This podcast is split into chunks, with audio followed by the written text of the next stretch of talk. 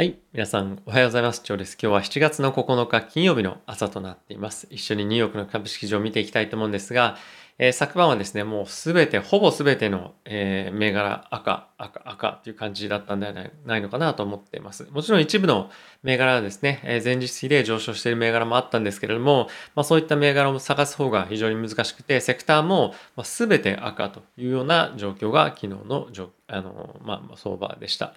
で、金利もですね、大きく下げるタイミングはあったんですけれども、まあ、それリバウンドはしていて、やっぱりそういった動きを見てみると、ここ最近の金利の下落っていうのは、まあ、若干行き過ぎ感っていうのはあるんではないのかなというのが、まあ、少し動きからは見受けられます。ただし、やっぱりですね、コロナの再感染拡大のリスクですとか、あとはアメリカの成長の、まあ、成長というか回復の鈍化ですね。このあたりが、まあ、少し懸念材料となって、一旦調整の局面には入っているんではないのかなと思っています。で特にヨーロッパの方に関しては、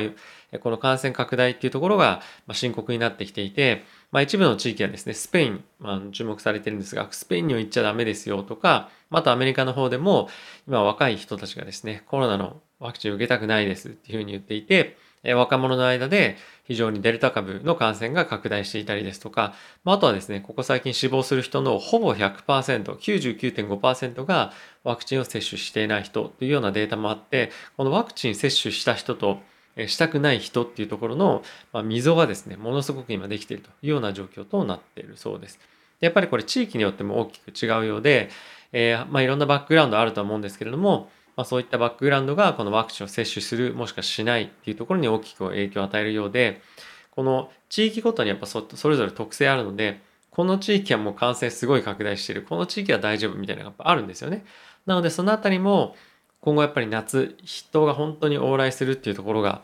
まあ、今後出てきてくると出てくると思いますので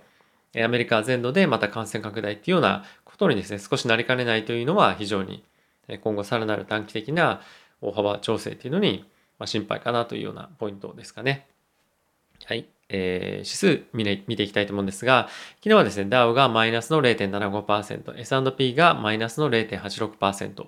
ナスダックがマイナスの0.72%、ラッセル2000がマイナスの0.94%と、引き続き、え、小型株のですね、調子がまだまだ悪いというのが、え、見て取れるかなと思っています。で、昨日はですね、GAFAM の中でも唯一、アマゾンだけはプラスの0.94%といった動きで、あとはですね、テスラに関しても、モデル Y だったですかね、の廉価版を中国で販売するというようなニュースもあって、若干この2銘柄に関しては、他の銘柄の動きとしてはですね、違うような動きができていたっていうのはあるんじゃないかなと思っています。であとはですね、今後、このワクチンを3回打つブースターショットっていうのがあると思うんですけれども、こういったところに対して、まあ、今非常に期待が高まっていると。で、後ほどまあ少しご紹介しますけれども、いや、ファイザーもですね、FDA の方にこの3回打ちっていうのを、えー、承認してくださいというような申請を出していました。これ本当にさっき出たニュースだったと思うんですけれども、えー、そういったこともあって、えー、今後はですね、ワクチン株っていうところはもう一度、え上がってくる可能性っていうのもあるので、このあたりはですね、注目をしていきたいと思います。えちなみにですね、僕はあの昨日ワクチン株ではないんですけれども、え落ちたタイミングで、え Google と、あとは Amazon の株を、え買いました。まあ、そんなに大きな金額ではないんですけれども、やはりまあこのような状況で、えー、やっぱり安全資産というところに資金が集まってくる。で、かつ、まあ、このあたりはですね、ワクチン、あワクチンじゃないか、あと、決算も非常にいいと予想されますし、まあ、ここ最近ですね、ツイッターでもちょっとつぶやいたんですけれども、えー、ヨーロッパでのえー、広告の費用っていうのがですね、ものすごく上がってきてるんですね。なので、やっぱり今後、外にやっぱりなかなか出ていけないという状況が、今後も続いていくというようなことが予想されて、ま、YouTube にですね、あの広告費用を寄せたりとか、そういった動きもあるとは思いますし、やっぱり Amazon なんかも外に出ていくんじゃなくて、Amazon で買えるものは Amazon で買うかっていうような、まあ、こういった同じようなですね、おなじみの、まあ、あの、ようなことがですね、今後も継続されていくとは思うので、やはりこのワークフロムホーム銘柄っていうふうなところが、一旦ですね、また買い戻されるっていう状況が出てくるんじゃないかなと思っています。はい。まあ、あの、長期的に投資をしようと思ってはいるので、トレーディングっていう感じではないんですが、なかなかちょっと下がらなかったので、買えなかったっていうような、まあ、状況でした。はい。えニュース皆さんと一緒に見ていきたいと思うんですが、アメリカの方でですね、今感染者が拡大してますよというニュースが出ています。で、先ほどもお伝えした通り、感染者の大半がですね、ワクチン未接種、かつ若者ということになっていて、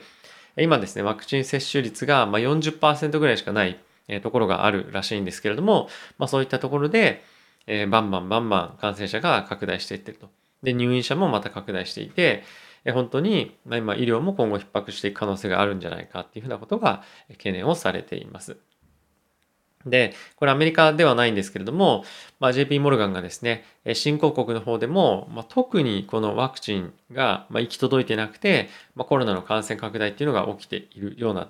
地域っていうのを、ま、発表していました。でこれフィリピン、ペルー、コロンビア、南アフリカ、タイというところなんですけれども、ま、各国やはりですね、非常に政治的に難しい局面を迎えていたりとか、あとは政治的にこのワクチンをなかなか得られない、得ることができないところがあったりとかして、まあ、そういった地域に関しては非常にやっぱ経済としても出遅れますし、やっぱり世界的にでも見てもやっぱり医療の遅れているところでもあるので、まあ、ななおさらこの回復っていうのが難しいっていうところがあるかなと思ってます。まあそうなってくるとますますこのワクチンを使った外交っていうところが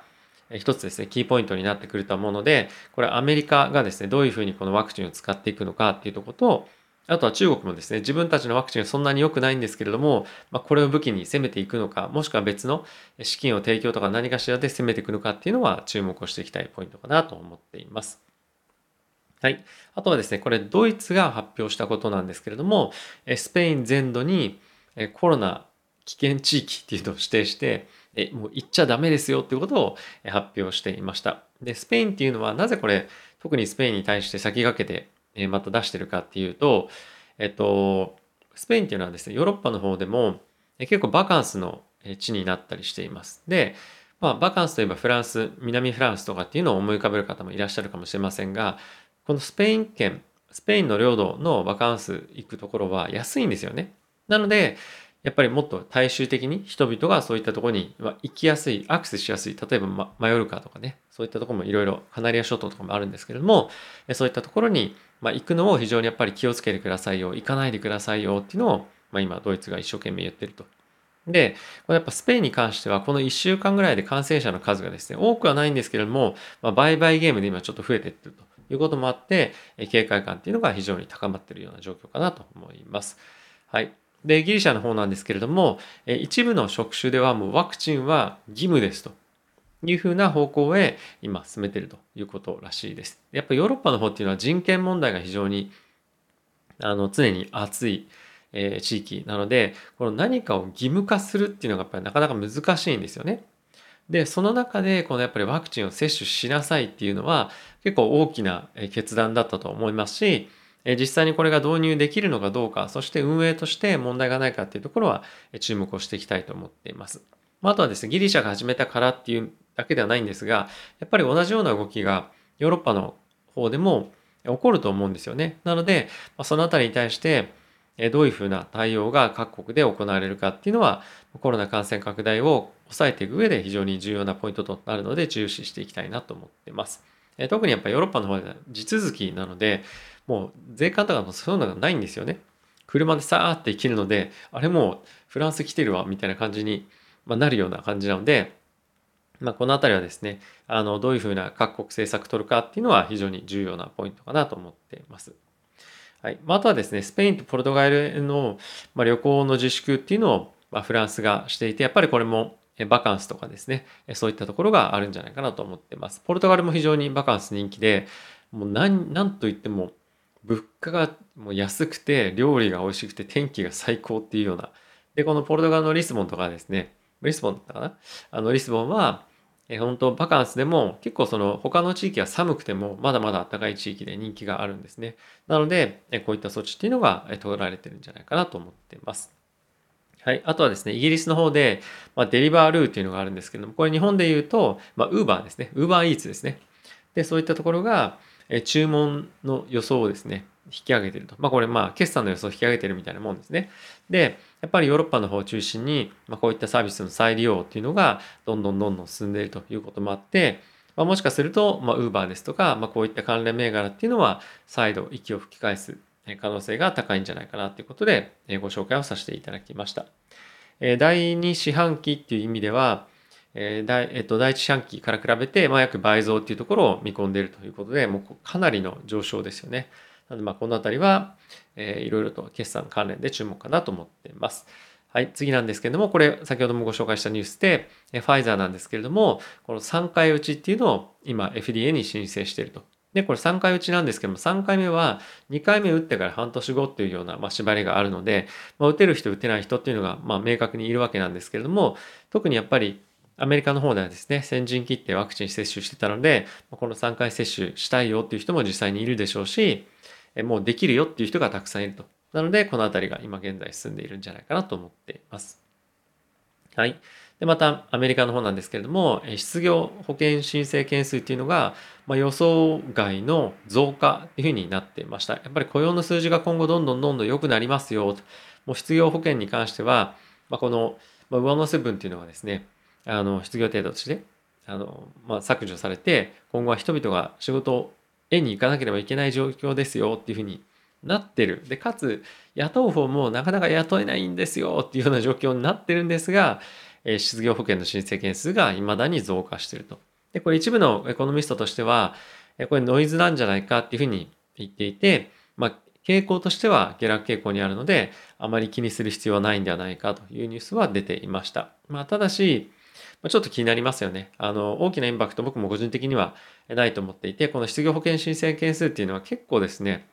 えっと、ブレるんですよね。なので、その1回バツンと増えてきたからといって、まあ、そんなに気にする必要はないのかなと思うんですが、まあ、ここ、ここのデータから言えることは、えー、経済の回復と雇用の回復は、まあ、全米で起きてるっていうよりも、いい地域とそうじゃない地域が、まあ、あって、かなりまだらで起きてるっていうのが一つ言えるんじゃないかなと思うので、まあ、順調な経済雇用の回復っていうのは、まだまだ見込むのは難しいのかなと思っています。はい。あとはですね、ヨーロッパ ECB、 European Central Bank ですけれども、なんと18年ぶりにインフレに対してのスタンスを、え今回変えたということが発表されていました。で、今までであれば、え目標のインフレターゲットっていうのは2%だったんですね。まあ、もし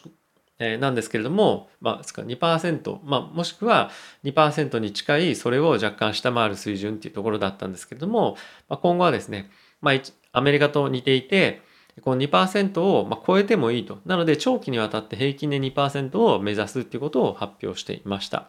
ただし、今回失望だったのが、えっと、エコノミストとしては、この一時的なオーバーシュートも OK ですよっていう文言もまあ、入れてほしかったと。ただし、そこに関しては入ってない。これが ECB と FRB の、まあ、大きな一つ違いかなと思っています。なので、まあ、短期的に特に今の時期とかは大きく物価がですね、上昇していくような局面あるとは思うんですけれども、まあ、それに対して、えー FRB の方は柔軟性を持ってはいるんですが ECB の方としてはそこどうなんのっていうのが非常に気になるとなので、やはり不透明感っていうのがあって、そこに対してどういうふうな政策を取ってくるかっていうのが読めないのが、まあ、ヨーロッパ。これは非常にですね、投資家としては不透明感を嫌うというところ、性質があるので、まあ、このあたりは今後、まあ、いろんな議論を経て、何かしら発表されるんじゃないのかなと思いますが、まあ、少し残念な結果かなと思っています。えー、まあ、なので、えー、高派、その金利を上げていく方向の発言っていうよりも、まあ、金利を2%超えてもいいよって言ったにもかかわらず、まあ、期待を超えてこれなかったということで、まあ、若干ですね、あの、受け身な、ハト派な体制として受け入れられたということが発表されてました。まあ、金融政策っていうところは本当にあの非常に重要なポイ、あの、今後株式市場を、まあ、裏の上でも重要なポイントとなっていくので、このあたりはですね、しっかりとあの方針出してほしいなっていうのが正直、えー、ありますよね。はい。まあ、特に今みたいな大きくマーケットが不安定になりよなりそうなタイミング、かつ物価が上昇しているので、本当にセンシティブなトピックだと思うので、まあ、このあたりはですね、えー、注視して追っていきたいと思っています。はい。まあ、引き続きですね、えー、この株価というところに関しては、え不安定な日がま続くんじゃないかなとは思っています。で、コロナに関しては、えー、そんなにすぐですね、あの状況が好転するわけでもないですし、まあ、あとはアメリカの経済っていうところもなかなか回復っていうのが少し時間がかかりそうだというところもあって若干この不安定な相場っていうのがしばらく続くんじゃないのかなと思ってます。ただ逆に言うと、まあ、そんなに大きく心配してないよっていうまあスタンスの方もしくは長期で持つんだよっていう方は、まあ、今いい買い場になると思うので、まあ、キャッシュを準備して、えー、ちょっと買い場狙っていきたいなという感じかもしれませんね。はいまあ、僕もまだ少しキャッシュ手元にあるので、え、どう使うかもしくは後に取っておくのかっていうところはまあ、いろんな数値になりを見て少しずつ判断をしていこうかなと思ってます。まあ、昨日という意味では、まあ、Google と、あとは、えー、なんだ、Amazon か。と、まあ、少しだけ Facebook 買いました。なんで、まあ、GAFA に今集中させているような状況でもありますかね。はい。ということで、えー、今日も引き続き天気悪いですけれども、えー、お出かけの際にはですね、まあ、濡れないように傘を持つなり、カッパを持つ、えー、持っていくなりで、え体調管理気をつけてください。ということで、また次回の動画でお会いしましょう。さよなら。